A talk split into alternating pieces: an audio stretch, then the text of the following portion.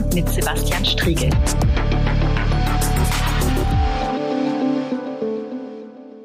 Ja, hallo und äh, schön, dass ihr wieder eingeschaltet habt zu einer weiteren Folge der großen Anfrage. In einer immer stärker globalisierten Welt wird es mit jeder neuen Generation wichtiger, dass Menschen ihren Horizont über die Grenzen ihrer Heimatgemeinde, ihres Heimatlandes, vielleicht sogar ihres Heimatkontinents hinaus erweitern.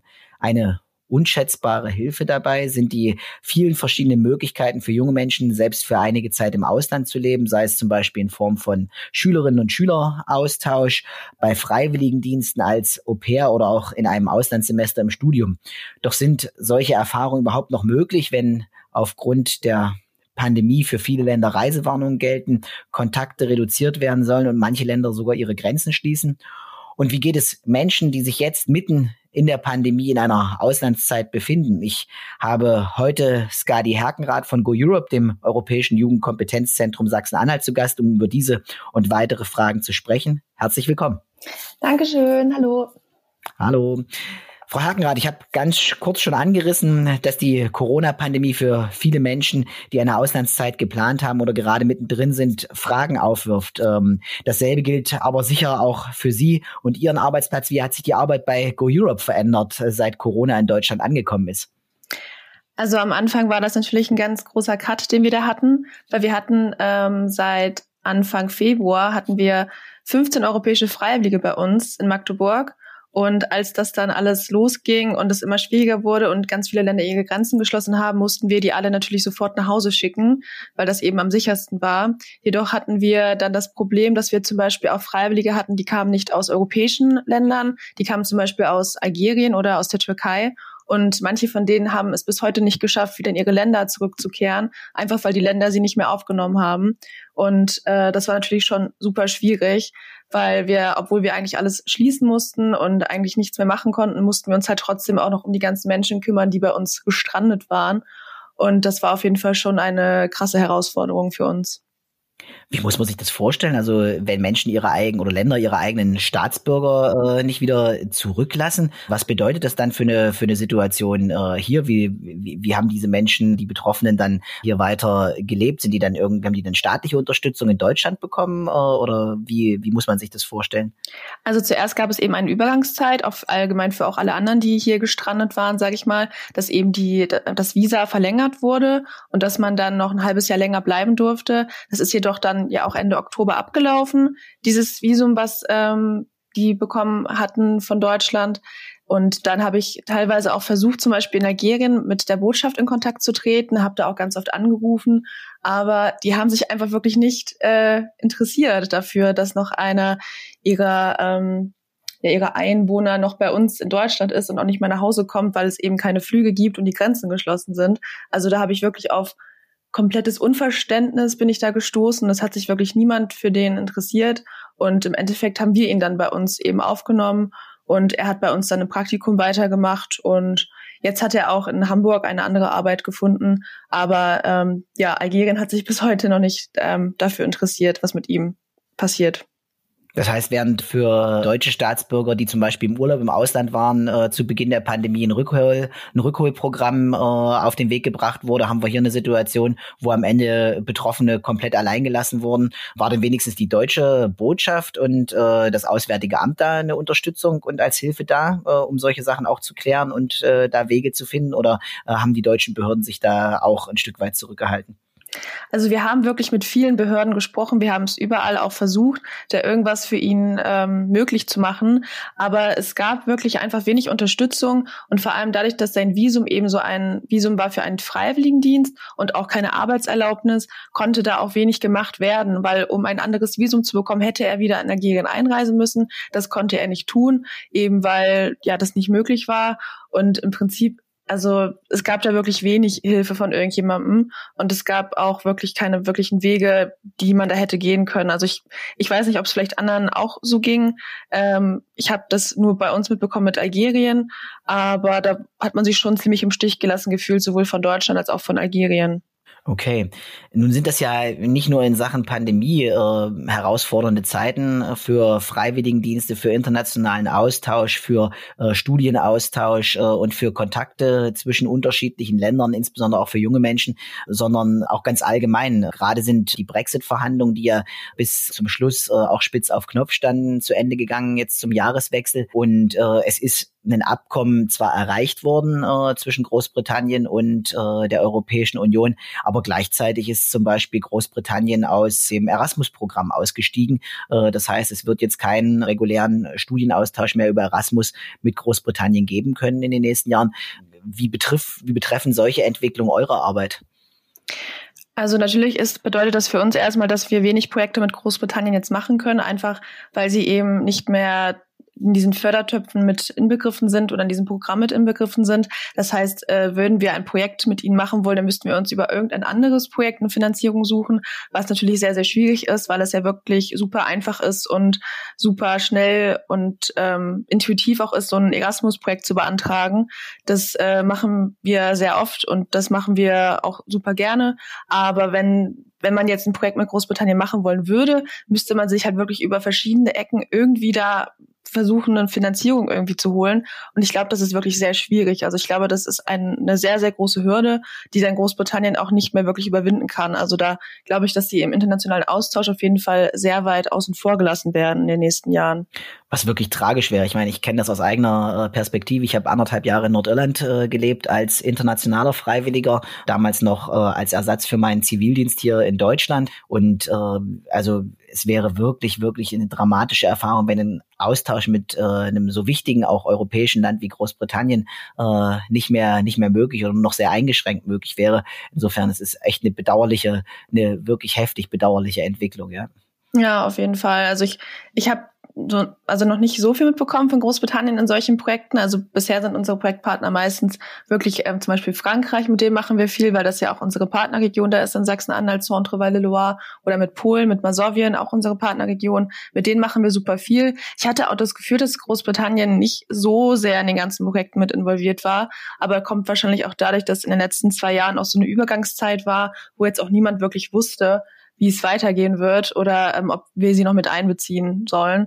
Ähm, deswegen haben wir nicht so viel von ihnen mitbekommen, aber es wird auf jeden Fall bestimmt sehr viel dann fehlen, wenn sie nicht mehr ganz dabei sind. Ja, also ich, das ist auch mein Eindruck. Und äh, wenn Sie insgesamt auf die Situation äh, gucken, ist ähm, die Entwicklung, die wir da sehen, symptomatisch äh, für diese Zeit, in der wir leben, dass äh, also solche Austauschmöglichkeiten auch eingeschränkt werden, oder ist das äh, ein Sonderfall äh, bezogen auf den Brexit? Also wie stellt sich denn ein Stück weit über die Pandemie hinausgeguckt äh, die Situation für internationalen Austausch dar? Ist das etwas, was sich in den letzten Jahren eher ja, verstärkt hat? Nutzen mehr junge Menschen diese Möglichkeit? Ist es etwas, was zurückgeht? Äh, lässt sich dazu was sagen? Also das ähm, Budget von den Erasmus-Projekten wird ja eigentlich fast in jeder Förderperiode immer verdoppelt oder verdreifacht, eben weil das immer noch mehr ausgebaut werden soll. Ich habe das Gefühl, dass es manchmal schwierig ist, junge Menschen zu erreichen. Ich habe das ist wirklich schon seit also ich bin seit fünf Jahren in diesem Bereich tätig und seit fünf Jahren ist es wirklich immer super schwierig, Leute zu finden, die da gerne mitmachen möchten. Also klar, man findet immer sehr viele Leute, die zum Beispiel im Studium ins Ausland gehen wollen. Man findet auch teilweise viele Leute, die vielleicht ähm, nach der Schule so einen Freiwilligendienst machen wollen. Aber bei manchen Mobilitätsmöglichkeiten, wie zum Beispiel so einer Jugendbegegnung, die nur zwei Wochen andauert, da ist es super schwierig, junge Menschen zu finden, weil das eben wirklich nicht bekannt ist, weil es viele Menschen gar nicht wirklich kennen, was das ist und weil viele Menschen auch ganz viele Hürden da ähm, sehen. Zum Beispiel, ich spreche die Sprache nicht oder ich habe nicht genügend Geld, was eben alles auch Dinge sind, die so an sich gar nicht wichtig sind. Das sind überwindbare Hürden äh, aus Ihrer Erfahrung? Genau, also wenn ich jetzt zum Beispiel nach Frankreich gehe für zwei Wochen, dann brauche ich kein Französisch. Und äh, ich muss dann auch nicht super viel Geld bezahlen. Also es gibt viele Projekte, die werden komplett gefördert. Bei manchen muss man so einen kleinen Anteil bezahlen, aber da haben wir von Go Europe zum Beispiel auch das Europa-Ticket ins Leben gerufen. Da kann man sich 150 Euro finanzieren lassen für solche Auslandsaufenthalte. Also es gibt eigentlich viele Hürden, werden einem eigentlich sofort schon genommen. Die einzige Hürde ist halt, die man immer hat, dass man sich erstmal trauen muss, an sowas teilzunehmen. Und diese Chance nutzen halt viele junge Menschen noch nicht. Aber ich glaube, vor allem auch durch die Arbeit, die Organisation wie wir leisten und dadurch, dass immer alles ähm, globaler wird und man wahrscheinlich in Europa noch viel mehr spüren wird in nächster Zeit, denke ich. Also hoffe ich auch, dass wir ein bisschen mehr noch machen können. Was müsste sich denn äh, verändern, damit mehr junge Leute von dieser Möglichkeit zum internationalen Austausch erfahren äh, und äh, dann auch den Mut, die Traute haben, äh, solche Möglichkeiten zu nutzen? Also es wäre natürlich erstmal super, wenn man das auch einfach in der Schule ansprechen würde, weil ich habe das Gefühl, wenn man in wenn man in eine Schule geht und von Auslandserfahrungen spricht, dann ist das meiste, was man eigentlich zu hören bekommt, oh, ich möchte gerne nach dem Abi nach Australien Work and Travel machen oder ich war in der zehnten Klasse in den USA für ein Jahr und bin da zur Schule gegangen. Also das sind eigentlich so die diese Möglichkeiten, die man immer kennt und die super beliebt sind und wo man immer mindestens jede eine Person in der Klasse hat, die das schon gemacht hat oder machen möchte. Ja. Aber ich habe auch das Gefühl, dass das äh, auch sich mehr verstärkt hat, also dass mittlerweile auch ganz normal ist, dass das auch Menschen machen. Also ich glaube, zum Beispiel vor zehn Jahren oder so war das noch so ein bisschen exotisch, dass man das gemacht hat. Mittlerweile ist das ganz normal und ich glaube, so wird das wahrscheinlich auch dann passieren, wenn die Menschen mehr über Mobilitätsmöglichkeiten, die wie wir sie vorstellen, äh, erfahren, weil also wir gehen ja schon an ganz viele Schulen in Sachsen-Anhalt und gehen dann zum Beispiel in elfte oder zwölfte Klassen oder auch in die neunte Klasse und beraten dann eben, was man alles machen kann. Da denke ich, ist das schon ein super Ansatz, den man auch weiterführen sollte.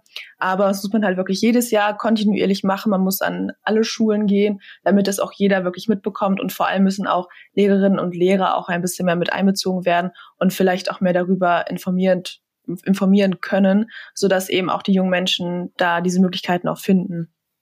Das wäre jetzt meine Frage, weil ich meine, das eine ist, äh, Angebote in Schulen durchzuführen, aber da ist ja die Anzahl einfach begrenzt. Go Europe hat eine Dependance in Sachsen-Anhalt, ist da aktiv, äh, aber es sind ja, ist ja eine begrenzte Anzahl von Menschen, die dort, äh, ich sag mal, als Botschafter für Freiwilligendienste, für internationalen Austausch äh, losziehen können. Wichtig wäre ja auch, das wirklich in die, in die Strukturen äh, zu integrieren. Das heißt, dass Lehrerinnen und Lehrer das äh, direkt als wichtigen Impuls für die Entwicklung von jungen Menschen äh, begreifen, dass es solche Angebote gibt und dass es gut wäre, wenn Schülerinnen und Schüler äh, sowas auch wahrnehmen können, dass aktiv in den Schulen von sich heraus beworben wird. Ja, wir haben ja sogar auch so ein Projekt bei uns, also das ist unser Jugendbeirat und das sind eben junge Schülerinnen und Schüler aus Sachsen-Anhalt, aus ganz, ganz Sachsen-Anhalt, nicht nur Magdeburg und Halle, sondern auch aus den kleineren Städten, was ja auch immer super wichtig ist, dass man das ja. nicht vergisst. Und das sind eben junge Menschen an den Schulen und die werden von uns ausgebildet. Die wissen dann ganz genau, es gibt das diese Möglichkeiten und äh, die können dann eben an ihrer eigenen Schule als Botschafter oder Botschafterin eben fungieren. Also da haben wir dann zum Beispiel auch Go Europe Säulen in verschiedene Schulen gebracht oder Go Europe Partnerschulen aufgebaut. Und dort gibt's dann eben Botschafterinnen und Botschafter, die eben ihre Mitschülerinnen ähm, ganz gezielt darüber informieren können und die auch davon etwas wissen. Und ähm, das ist zum Beispiel auch, das gibt's schon an ein paar Schulen in Sachsen-Anhalt. Und das ist auch immer sehr gut, wenn das vor allem auch junge Menschen sage ich mal, erzählen und nicht ähm, vielleicht auch Lehrerinnen und Lehrer, weil es ist ja auch für junge Menschen immer cooler, was von jungen Menschen zu hören, weil dieser Peer-to-Peer-Ansatz eben, denke ich, bei jungen Menschen viel, viel mehr bringt. Das haben wir auch allgemein in unserer Arbeit immer festgestellt. Dass das überzeugender wirkt, wenn nicht Erwachsene äh, von solchen Erfahrungen reden, sondern wenn äh, junge Menschen selbst äh, die Stimme erheben und sagen, hey, ich habe damit gute Erfahrungen gemacht. Ja, deswegen gehen wir auch, wenn wir in Schulen gehen, dann gehen ja auch jetzt nicht, sage ich mal, unsere ähm, hauptamtlichen Mitarbeiter in, in die Schule, sondern dann gehen eben unsere TeamerInnen in die Schulen. Das sind eben auch Schülerinnen und Schüler und Studenten und Studentinnen, die das eben jedes Jahr machen. Die werden von uns ausgebildet und die gehen dann eben in die Schulen. Das machen nicht die hauptamtlichen MitarbeiterInnen die halt schon, sage ich mal, etwas älter sind, sondern das machen eben diejenigen, die von den Schülerinnen und Schülern nicht weit entfernt sind, die eben ja. wissen, es gibt auch noch was anderes in meinem Kopf, also in diesen Köpfen außer Europa. Und um die vielleicht ein bisschen zu catchen, da muss ich halt auch irgendwie sagen, warum es mich gecatcht hat, warum ich als junger Mensch daran glaube. Ähm, das ist generell so, glaube ich, super wichtig, dieser Ansatz. Ja.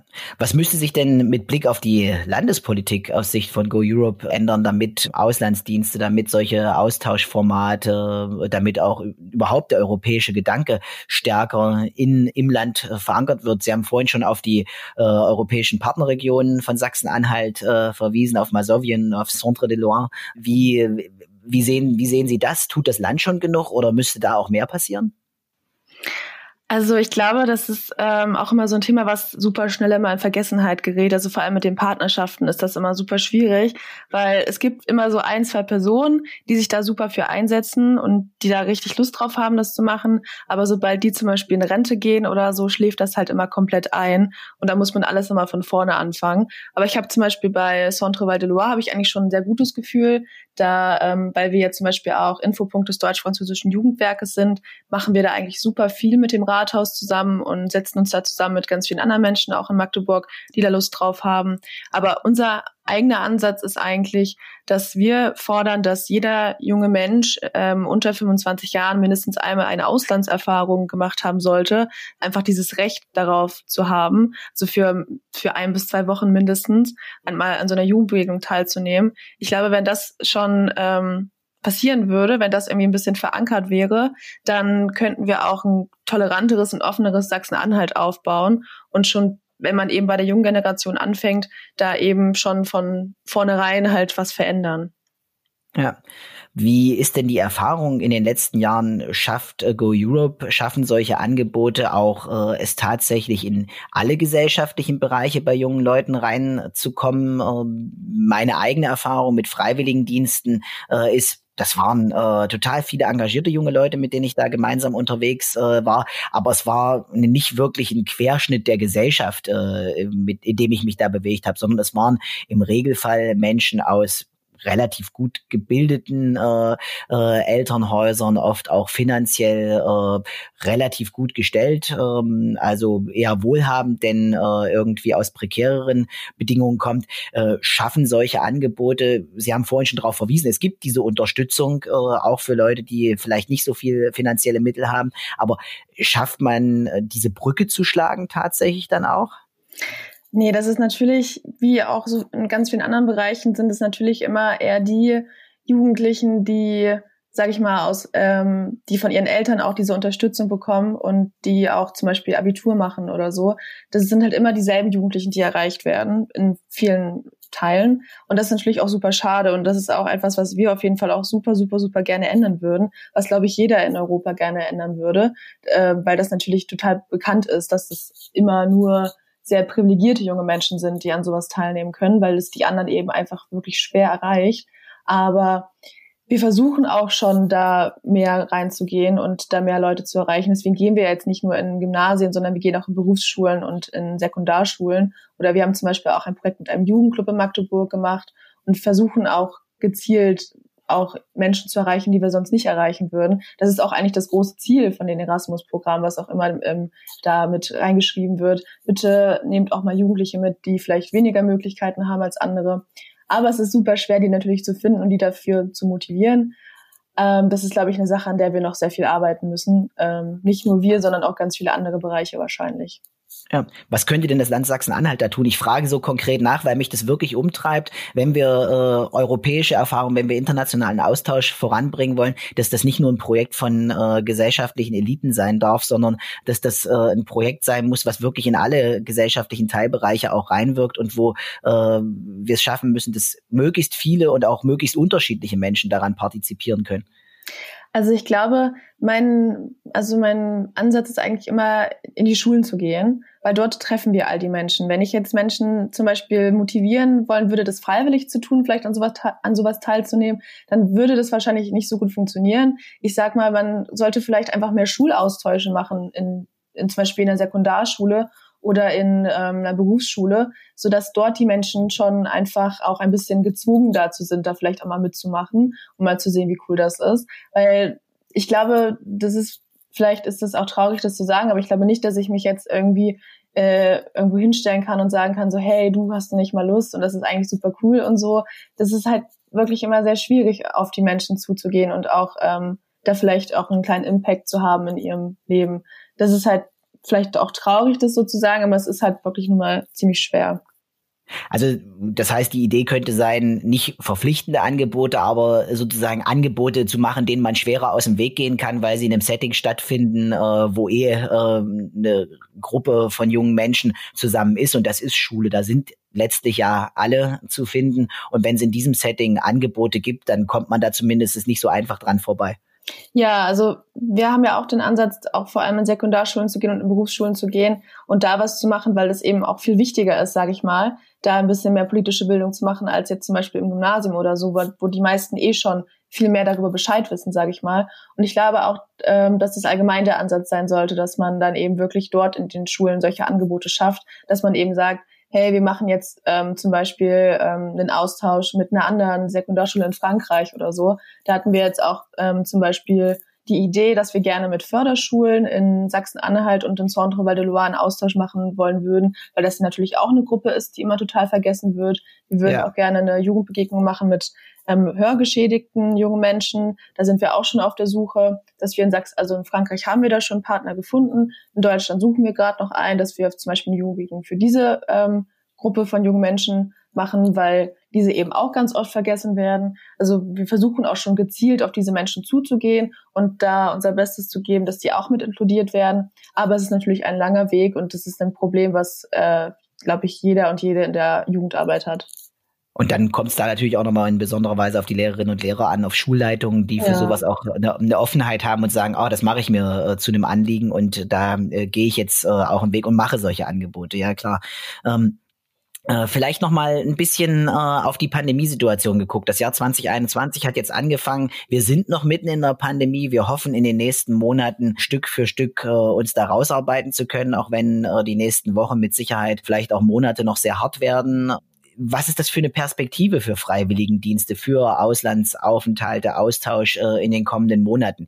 Ähm, wie geht, wie geht man damit als Organisation äh, um, dass ja Gewissheiten noch nicht wirklich zu haben sind ähm, und gleichzeitig aber solche Dinge ja auch einen Vorlauf brauchen, äh, Menschen diesen Gedanken für sich fassen müssen, sich vorbereiten müssen. Äh, was sagen Sie Menschen, was sagen Sie jungen Leuten, die jetzt sagen, hm, ich würde mich ja prinzipiell schon für irgendwie einen Auslandsaufenthalt interessieren, aber eigentlich weiß ich gar nicht, ob das in der Pandemie funktioniert.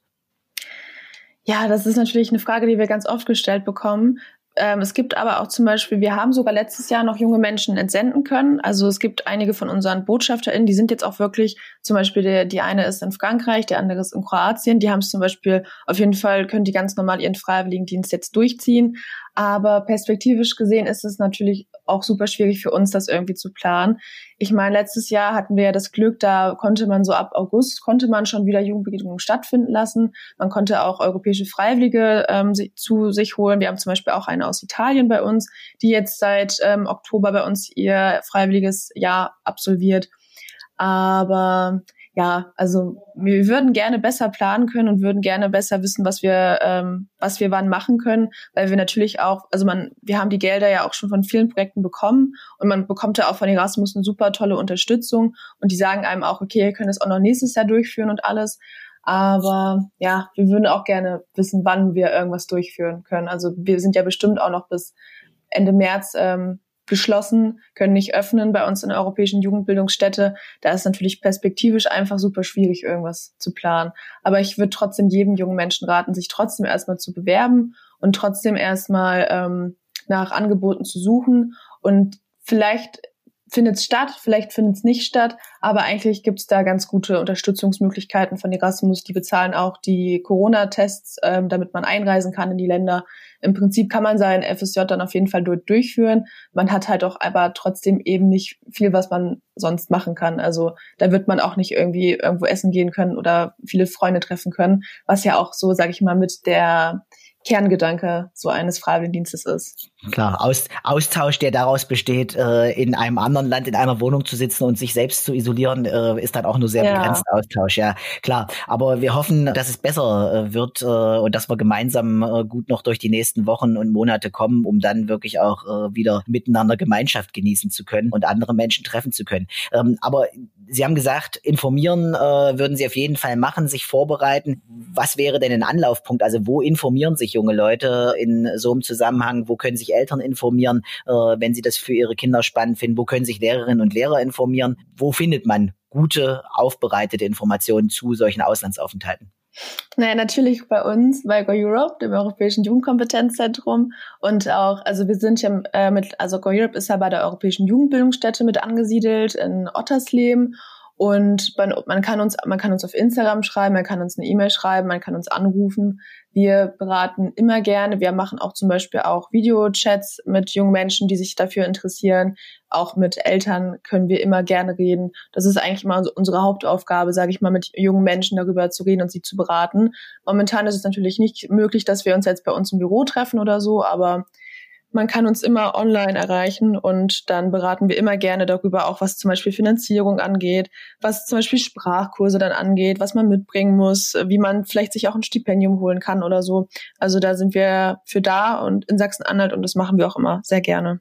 Okay, das geht also auch, auch pandemiegerecht weiter. Äh, Informationsangebote gibt es sowohl online äh, in den sozialen Netzwerken äh, als auch per Videochat und ähnlichen Sachen. Äh, das ist alles da. Ja, äh, schön. Äh, ich hoffe, dass es gelingt, tatsächlich in Sachsen-Anhalt noch mehr Menschen, noch mehr junge Menschen für solchen Austausch zu begeistern, dafür auch erfolgreich Werbung zu machen und dass es nach der Pandemie dann auch wirklich einen guten Start, Neustart ein Stück weit auch gibt und dass diese Austauschbemühungen vorankommen äh, ich freue mich, wenn das, wenn das gelingen kann. Äh, ich habe selbst gerade einen sozusagen freiwilligen Patenkind in den Niederlanden, die dort mit Aktion Sühnezeichen Friedensdienste unterwegs äh, ist, die das auch jetzt während der Pandemie äh, macht. Und ich fände es schön, wenn es tatsächlich gelingen kann, dass das für viele Sachsen-Anhalterinnen und Sachsen-Anhalter eine Erfahrung wird, die sie äh, in ihrem Leben machen können.